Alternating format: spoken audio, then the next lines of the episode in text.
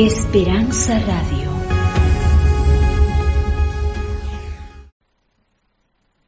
No me imaginé ni a la mitad de lo maravilloso que sería estar con ustedes. Me siento, me siento en casa. Y cuando uno es local, los mexicanos saben que juegan bien. Cuando uno es local, uno juega mejor, confiado. Y pues de la experiencia que les contaba el pastor hace un momento, faltó un pequeñito detalle. Me tocó en el 79 reemplazar al padre de vuestro pastor Ricardo Vargas. Y fue para mí también un grato privilegio. Y en la zona más selvática de Colombia, en el Putumayo. Y desde allí hemos traído un lazo que contarles todo equivaldría a desplazar el sermón y no se puede. Y más cuando tenemos gente tras cámara que está manejando el deseo de saber qué va a pasar en esta media semana. Ustedes han hecho una inversión muy importante y yo sé que van a aprovechar la inversión de traer desde Colombia a un misionero a este lugar. Cuesta y no es tan fácil porque tenemos una cantidad de, de responsabilidades que cumplir. El pastor les desafió a desafiarse ustedes en esta semana y, e invertir en su hogar. Amén. ¿Qué les puedo contar? Quizá les contaría un poco del título del tema. Allí está, el hogar, una iniciativa divina. Es decir, el tema es de la semana, el hogar un diseño de Dios. Si tu hogar está diseñado por Dios, puedes correr el riesgo de que no te vaya bien si tú cambias el diseño.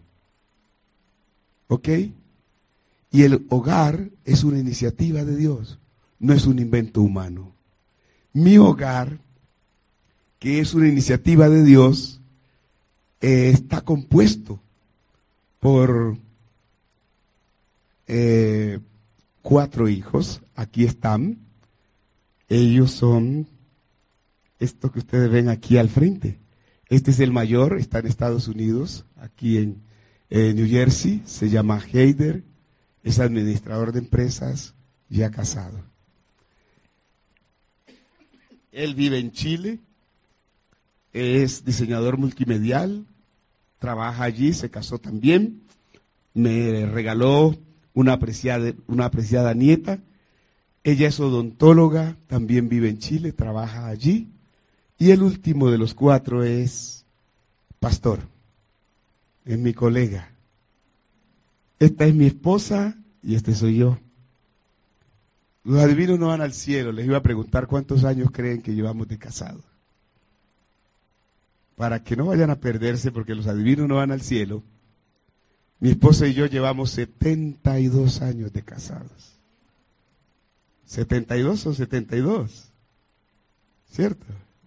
Ustedes dirán, bueno, pero ¿cómo así si el pastor tiene 64 años? Es que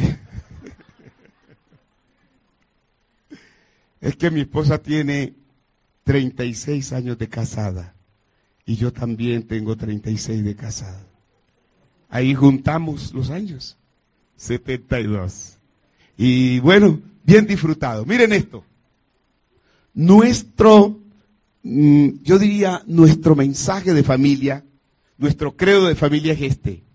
Mi familia es un regalo de Dios para la eternidad.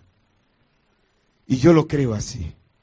Me casé con la que es mi esposa para la eternidad. Y aún más, mis hijos nacieron para la eternidad. Debido a eso tenemos un lema. Y el lema es, ¿qué sería del cielo sin uno de nosotros? Y no tengan ustedes desesperanza si alguno de sus hijos no está en la iglesia. Hay un pasaje hermoso, el último capítulo, el último libro del Antiguo Testamento dice que Él hará volver el corazón de los hijos hacia los padres y el corazón de los padres hacia los hijos antes que venga el día ardiente de Jehová. La brecha que se ha creado entre Dios y algún hijo Dios no quiera que eso sea, Dios la tiene en proyecto de cerrar. Y usted simplemente no se desespere, sea un ejemplo para sus hijos. Y aún más, estorbe el camino de sus hijos, pero con amor.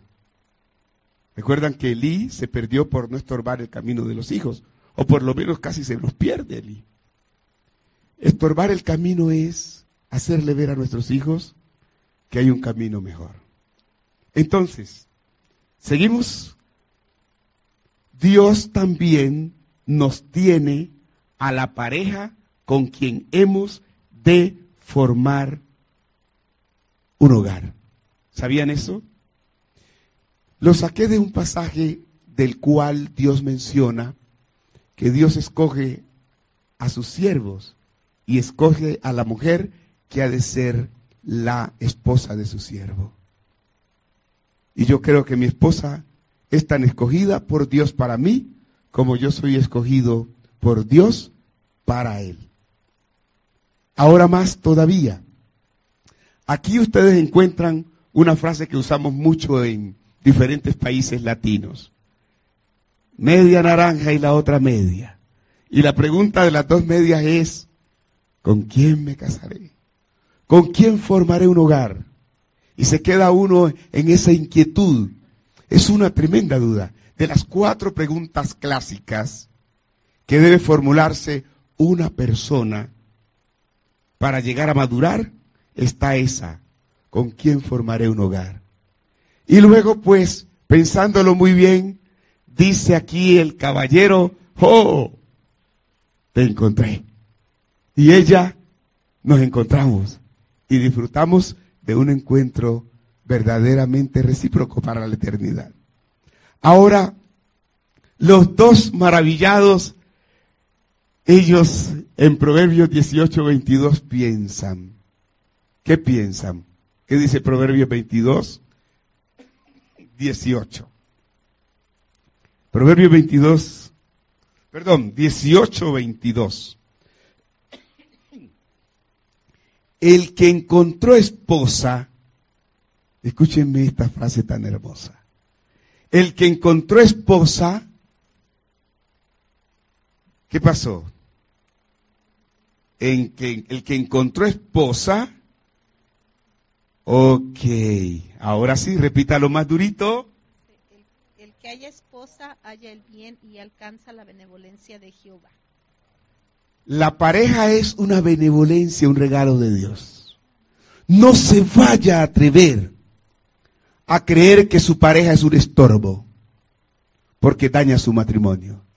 Del concepto que usted tenga de su hogar, de eso depende la estabilidad de él. Si usted tiene un alto concepto del matrimonio, pero su esposo no tiene un alto concepto de su matrimonio, los dos van a vivir una vida muy incompatible, muy difícil. Se necesita eso. Él debe entender que si encontró una esposa es un bien de Dios. Y ella debe entender que si encontró un esposo es una benevolencia, un regalo de Dios. Amén. Entonces, podríamos decir que él piensa de esta manera. El hogar no es una casualidad. Si tú miras tu hogar como una casualidad, tienes problema. El hogar no es una casualidad, sino que es un plan del que lo inventó. Amén. Y el que inventó el hogar, escuche esto, el que se inventó esto del matrimonio, el que se inventó esto del hogar, dice allí, el que inventó el hogar tiene el manual para sostenerlo. Si usted se casó y no tiene en cuenta el plan de Dios para su matrimonio, usted va a manejar a su, su, matrimonio a su manera.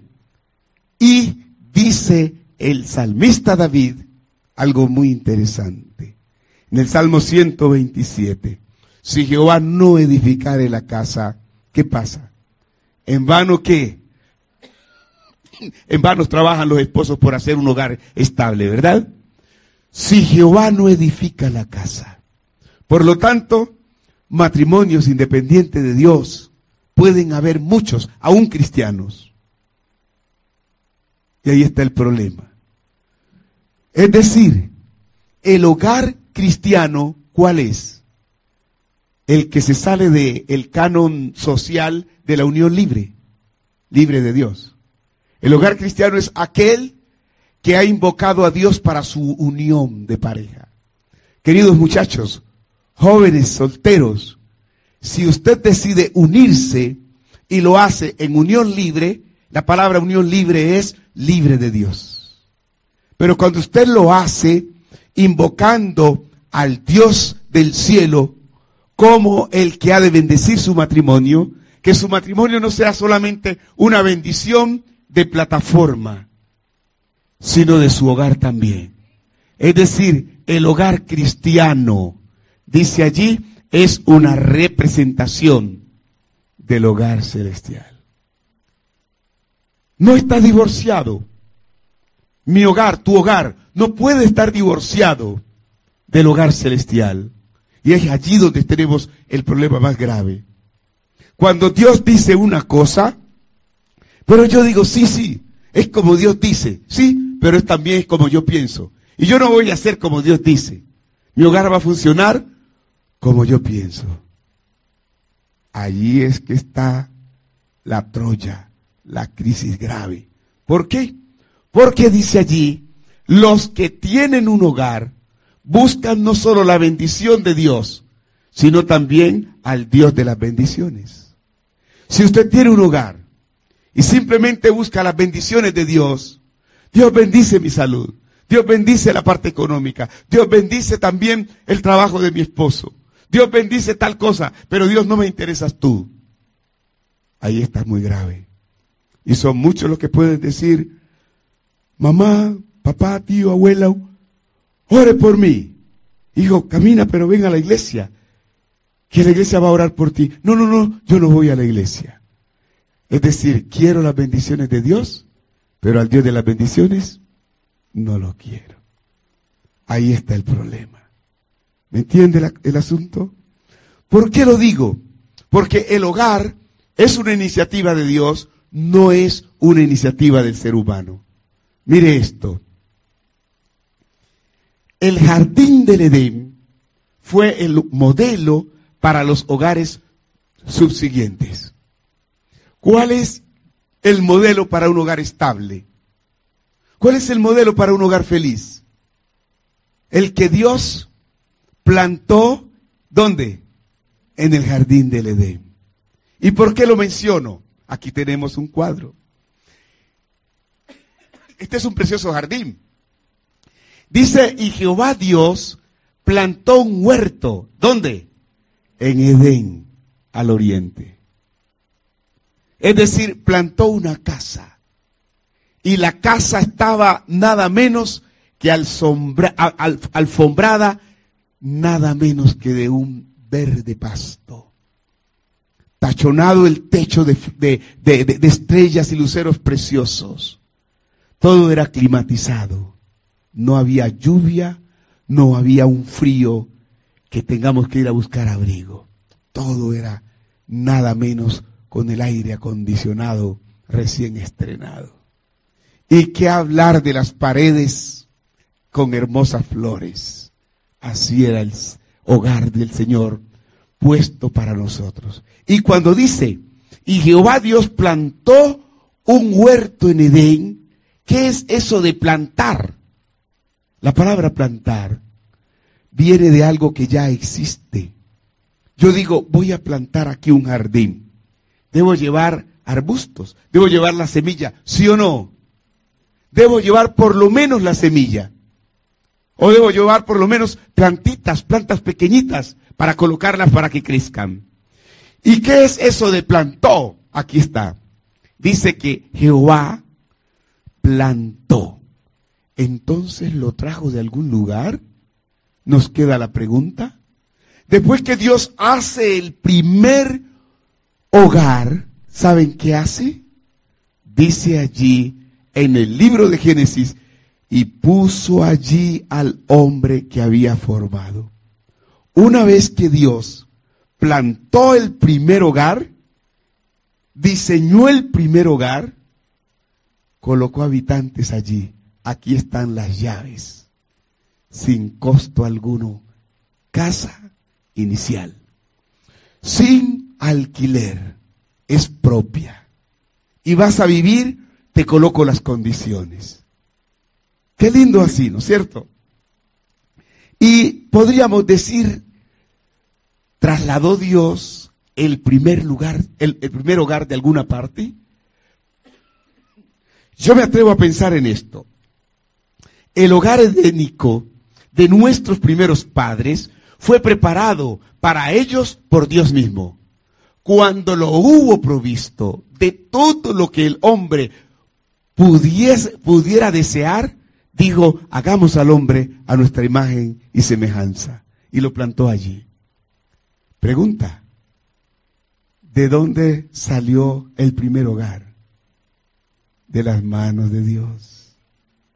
Y, escuche más, dice allí en el conflicto de los siglos, hay un capítulo del hogar restaurado, la siguiente cita. El huerto del Edén permaneció en la tierra mucho tiempo después que el hombre fuera expulsado de sus agradables senderos. ¿Cómo? Después que Adán y Eva pecaron, fueron expulsados del jardín del Edén, ¿qué pasó con el Edén? Permaneció allí donde Dios lo plantó por mucho tiempo. Con una espada, ángeles custodiaban para que ellos no volvieran al jardín del Edén. ¿Por qué? comerían del árbol que estaba allí y se convertirían en pecadores inmortales. Tenía que haber antes de volver a entrar una solución.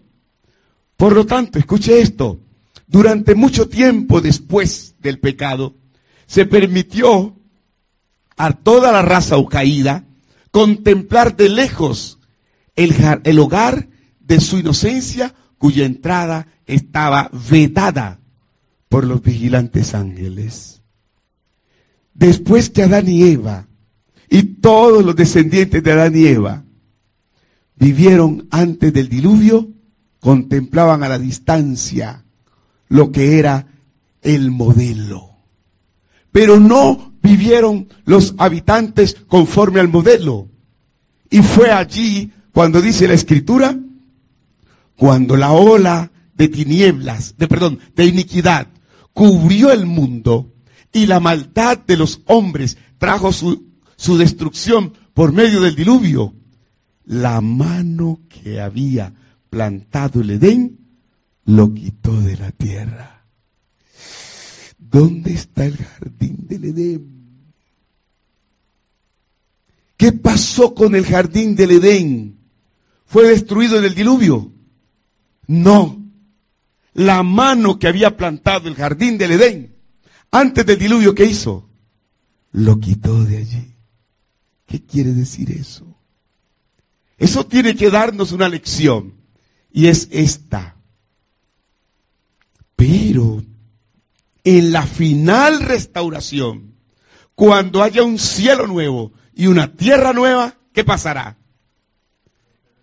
Ha de ser restaurado y más gloriosamente embellecido que al principio.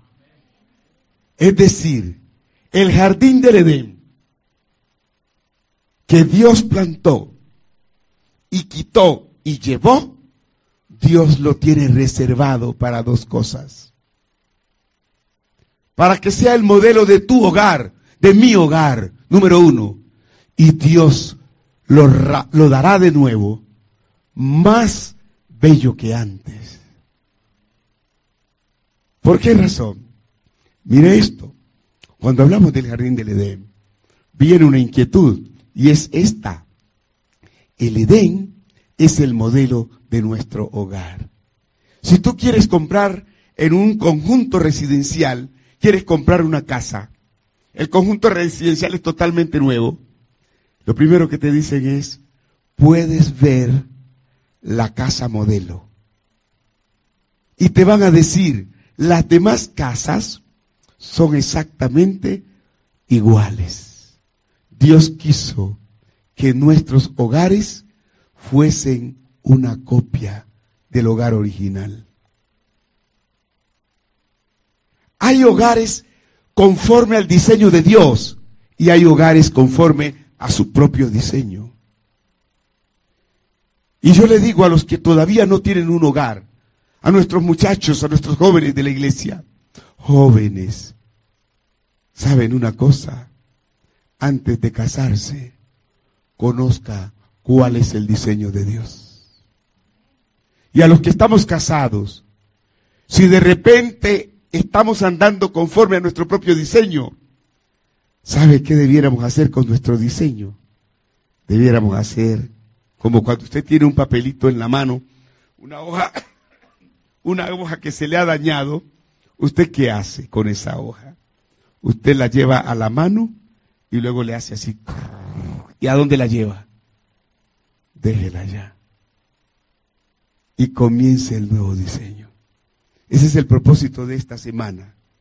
Y sabe que cuando usted tiene el diseño de Dios, se va a dar cuenta que hay un hogar, que hay una casa, que en la casa hay valores, que el matrimonio, que, la relación de pareja es mediante matrimonio, que hay un carácter de la pareja, cómo es la vida social y el afecto que deben tener.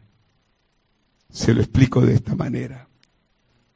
Cuando dice allí que el hogar, el hombre y la mujer fueron hechos a imagen y semejanza de Dios. ¿Qué quiere decir eso? Una cosa es un hogar y otra cosa es una casa. En la casa hay muebles. En la casa tú tienes cosas. Pero no puedes confundir las cosas con las personas que la habitan. Y ahí está el problema. Cuando para mí más importancia tienen las cosas de la casa que mis propios hijos. Cuando es más importante el mueble, la nevera de la casa que mi propia esposa. Es allí cuando tengo una confusión de valores en mi corazón. Y eso hace que yo devalúe a mi familia y le dé más valor a las cosas que hay en la casa. Y de eso está sufriendo el mundo este entero, queridos televidentes o internautas que escuchan este mensaje. Eso está afectando a las familias. Por eso, el hogar está formado por un hombre y una mujer a imagen y semejanza de Dios. Yo no puedo decir que mi esposa es un estorbo, es una desgracia para mí. No puedo en ningún momento aceptar que mis hijos son ovejas lejos del redil o como en algunas partes se les llama la oveja negra. Jamás. Son cosas de estima, el fruto del vientre, dice el Señor. Ahora, mis amados, la casa, en la casa que Dios plantó, fue un huerto, eso era la casa, un huerto.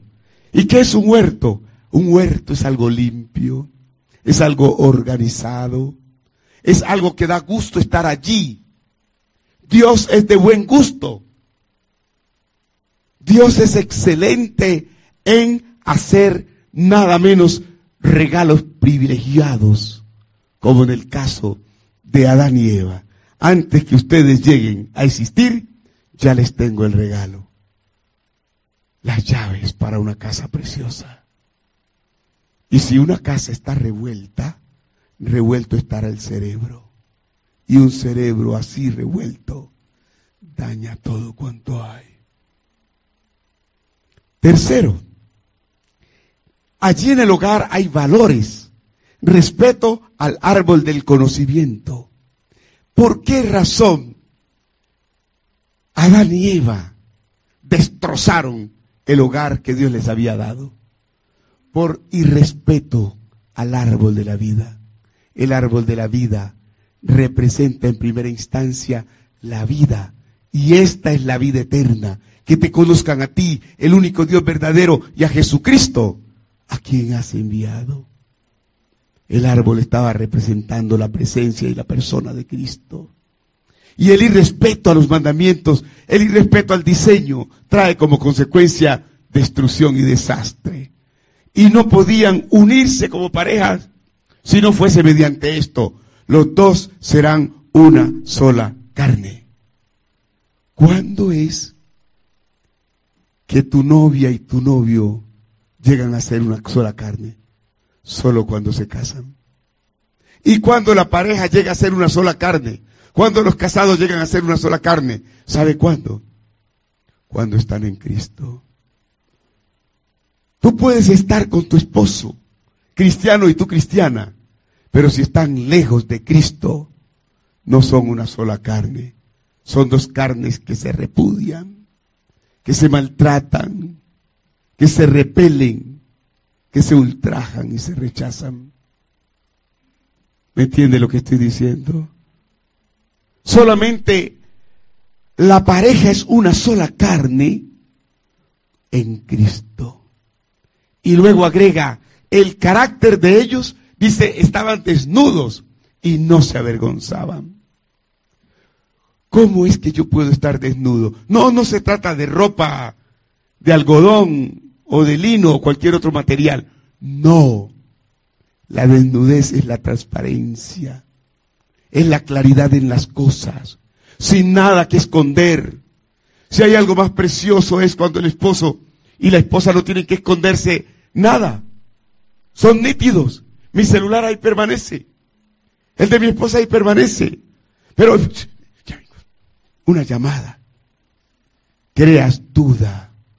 No eres una persona nítida. No eres desnudo en tu manera de hacer. Hay trampas allí que hacen que se fomenten los celos y se destruya la confianza y la relación se pervierte.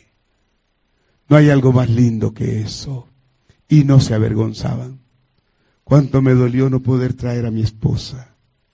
Si hay alguien con quien me agrada estar, y no solo agarrado de manos, sino también de cuello y de cintura también, es con mi esposita. Ella le agrada estar conmigo. Y entre más tiempo pasamos juntos, más tenemos que comprendernos, queridos eh, eh, casados. Entre más uno pasa junto, entre más años ustedes tengan de edad como pareja, más deben conocerse. Y entre más se conocen, mejor se relacionan. Y cuanto más se relacionan, mejor se comprenden. Y entre más se, se comprenden, mejor se aman. Esa es la razón social del matrimonio.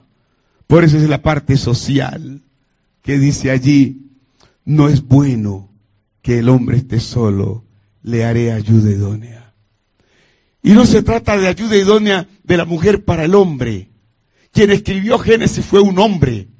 Por eso él dice, no es bueno que el hombre esté solo. Pero el término es genérico. No es bueno que el cónyuge esté solo. Satanás aprovechó a Eva en la soledad, como corre el riesgo tu pareja en la soledad. Muchas veces tú puedes estar en casa, con tus hijos, con tu esposa, pero ella puede sentirse sola en la casa, porque no hay un abrazo, no hay un mami, te amo, no hay nada afectivo. Y el corazón reclama afecto, reclama atención, reclama cariño, y cuando esas cosas no están en el hogar,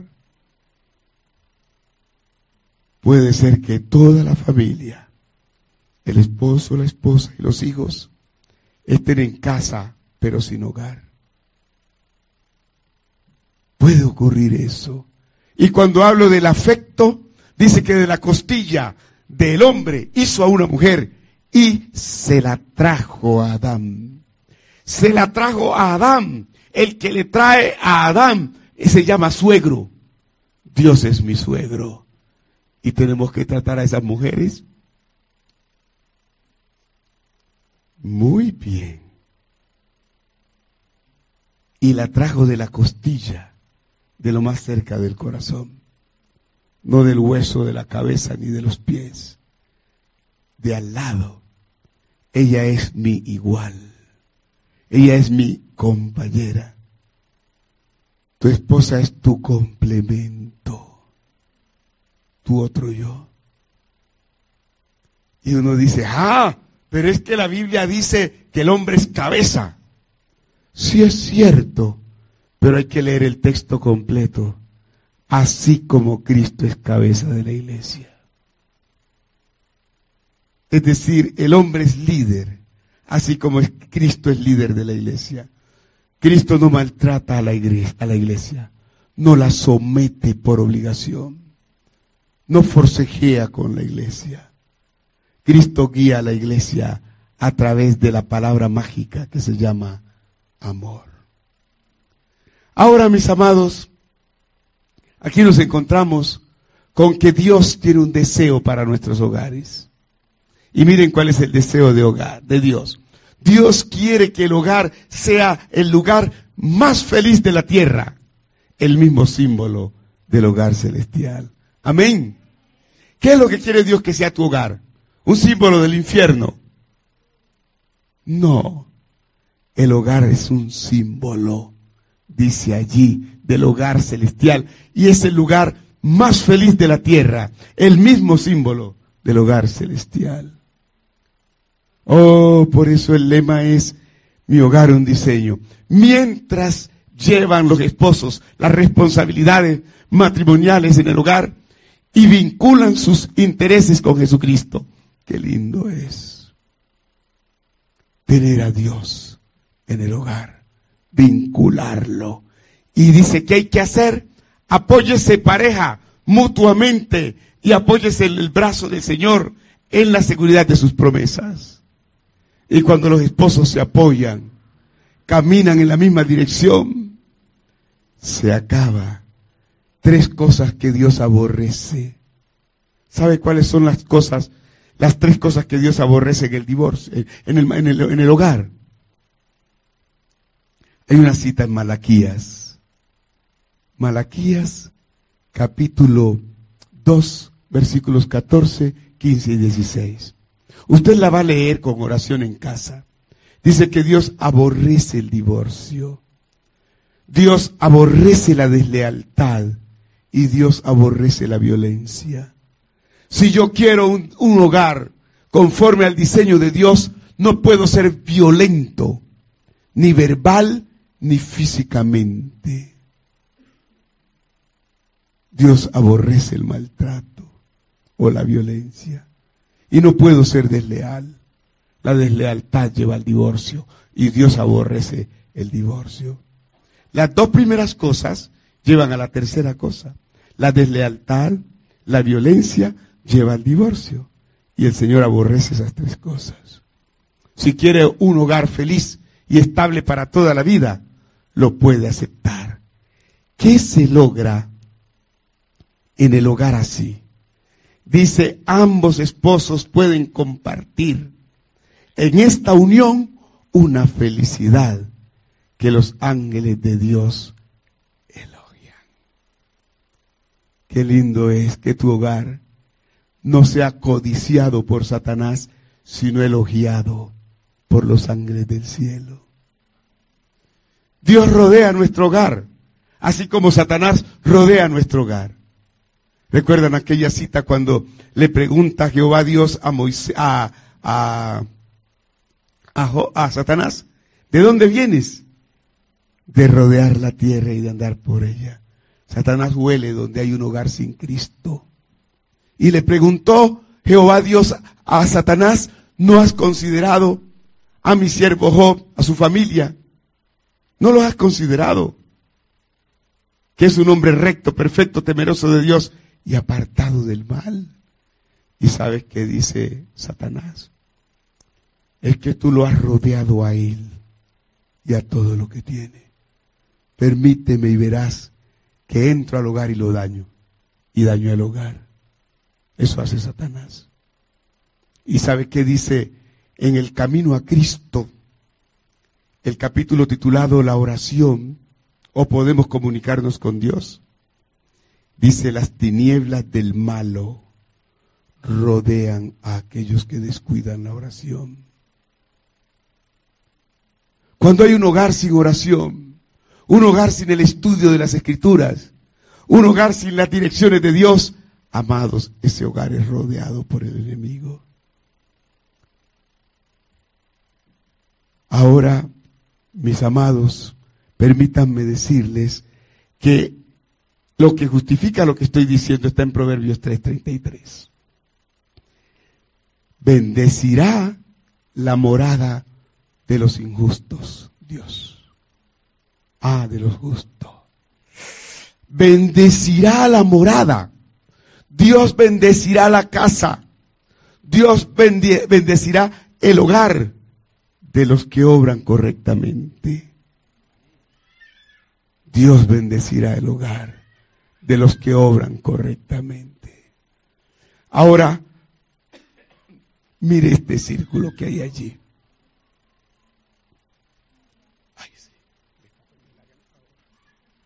Dice allí, el círculo, aquí está, del hogar, debe considerarse como un lugar impío, ¿sí o no? No, como un hogar como sagrado. ¿Cómo consideras tu hogar? Como un lugar sagrado, un lugar apartado para Dios, un lugar decente, un lugar con dignidad. De paso, el hogar no es cosa de uno, es cosa de dos. Y los dos y los hijos que llegan deben considerar el hogar como un lugar sagrado. Y dice allí un símbolo del cielo, un espejo en el cual nos reflejamos. ¿Qué es lo que es el hogar? Un espejo donde nos reflejamos. Y es cierto, tú puedes llegar a la casa, a, a tu trabajo como un gran desgraciado, triste, puedes llegar con graves eh, errores a tu trabajo y tu jefe te pregunta, ¿qué te pasa? Y tú dices, mi hogar, mi hogar. De tu hogar, de la estabilidad de tu hogar, depende tu vida laboral, tu vida de amigo, tu vida en la calle. el círculo del hogar es considerado por algunos no sagrado.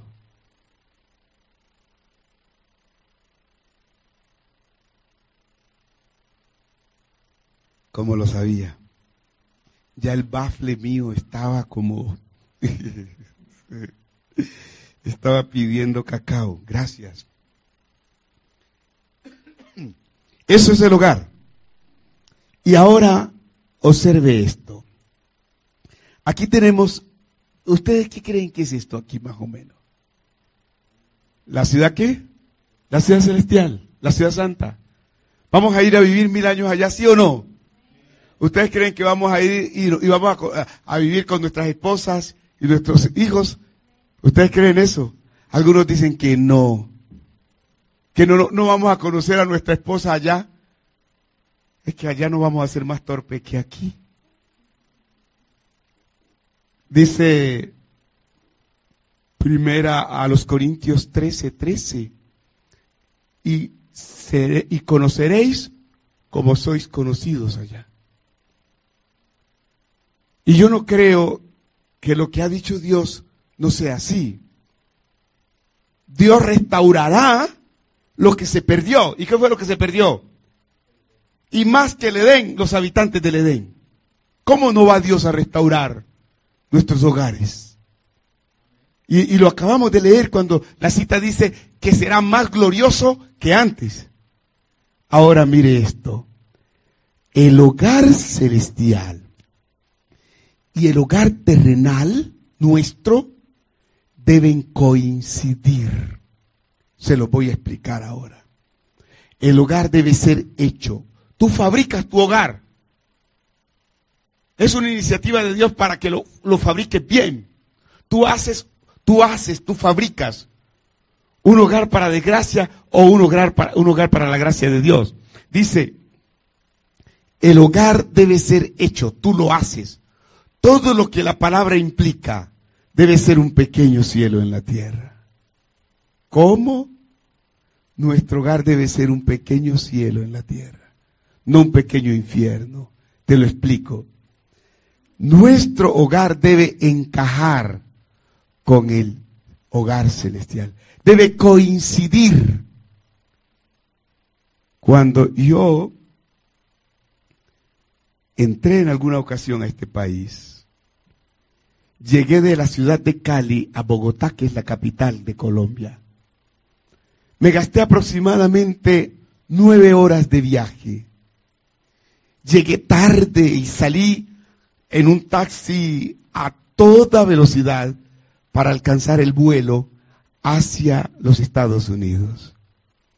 Cansado, agitado, corriendo, sin peinarme, sin cambiarme de ropa, me monté al avión y con hambre. Pero cuando bajé por Miami, estaba haciendo la fila para migración y el cónsul me dijo, pase, y yo pasé. Cuando yo pasé, el cónsul me dijo, el, el, hombre que me atendió me dice, tú vienes a trabajar a mi país. Le dije, no, yo trabajo en mi país. ¿Y qué hace? Digo, yo soy pastor. Tengo mi esposa y mis cuatro hijos en, Colombia y yo no puedo abandonar mi familia. No, no, tú vienes a trabajar y no me discute. Me cayó. Y luego, security. Y llamó. Vinieron dos grandotes, negrotes, dos quincones, oiga. Y me llevaron el uno a un lado y el otro al otro. Cogieron una carpeta y yo seguía la línea amarilla. Cuando llegué allá, señora Andrada, yo dije, ¿quién será, señora Andrada? Señora Andrada, al cabo de un gran rato de tanto llamar, Aralia Andrada. Y yo, ah, soy yo, Eladio Andrade. Y fui a la orden. Vaya al cubículo 5, al ROM, cuarto 5. Y llego allá y me pregunta el abogado, ¿por qué te trajeron aquí? Digo, no sé, mis papeles están al día, yo estoy bien. ¿Y qué te dijo eh, migración? No, pues me dijo que yo no coincidía porque yo soy pastor y dijo que yo no coincidía. Ok. ¿Tú eres pastor? Yo le dije sí y saqué mi credencial. Y me dijo, oh, no coincide. No coincide. Es decir, no encaja tu persona con la de un pastor. I'm sorry. Oiga, yo dije, me deportaron. No puedo entrar. Y él se fue y luego regresó. Parece que hizo una llamada a los teléfonos que yo tenía donde iba a llegar. Y me dijo, ok, ok, bye, que me fuera. ¿Por qué no iba a entrar a este país? No coincidía mi calidad de pastor con lo que yo venía desgreñado, despeinado, mm, sucio, la personalidad. No coincidía. Y eso me hace recordar ahora, si tu hogar aquí en la tierra no es un pequeño cielo, ¿cómo va a caber en el reino de los cielos? ¿Ok? Eso es coincidir. Coincidir es cuando una cosa encaja entra con la otra. Es nuestra preocupación, la preocupación de Dios por tener hogares estables y felices. Debe serlo. Creo que llegamos hasta aquí. Eh, debemos terminar aquí. Pero mañana continuamos esto. ¿Ok? Mañana continuamos. Quiera el cielo que su hogar coincida con el hogar celestial. Es mi deseo y oración. Y para que coincida, vamos a seguir estudiando esta temática.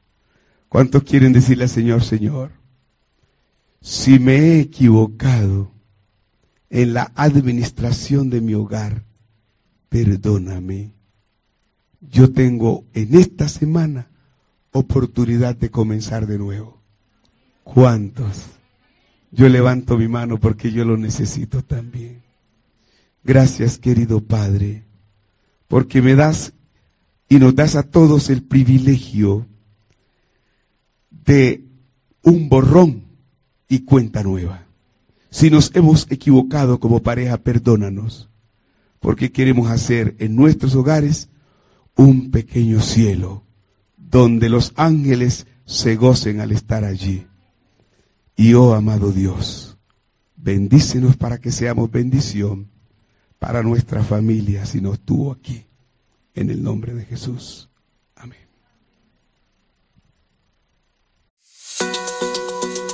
Esperanza Radio www.esperanzaradiolv.com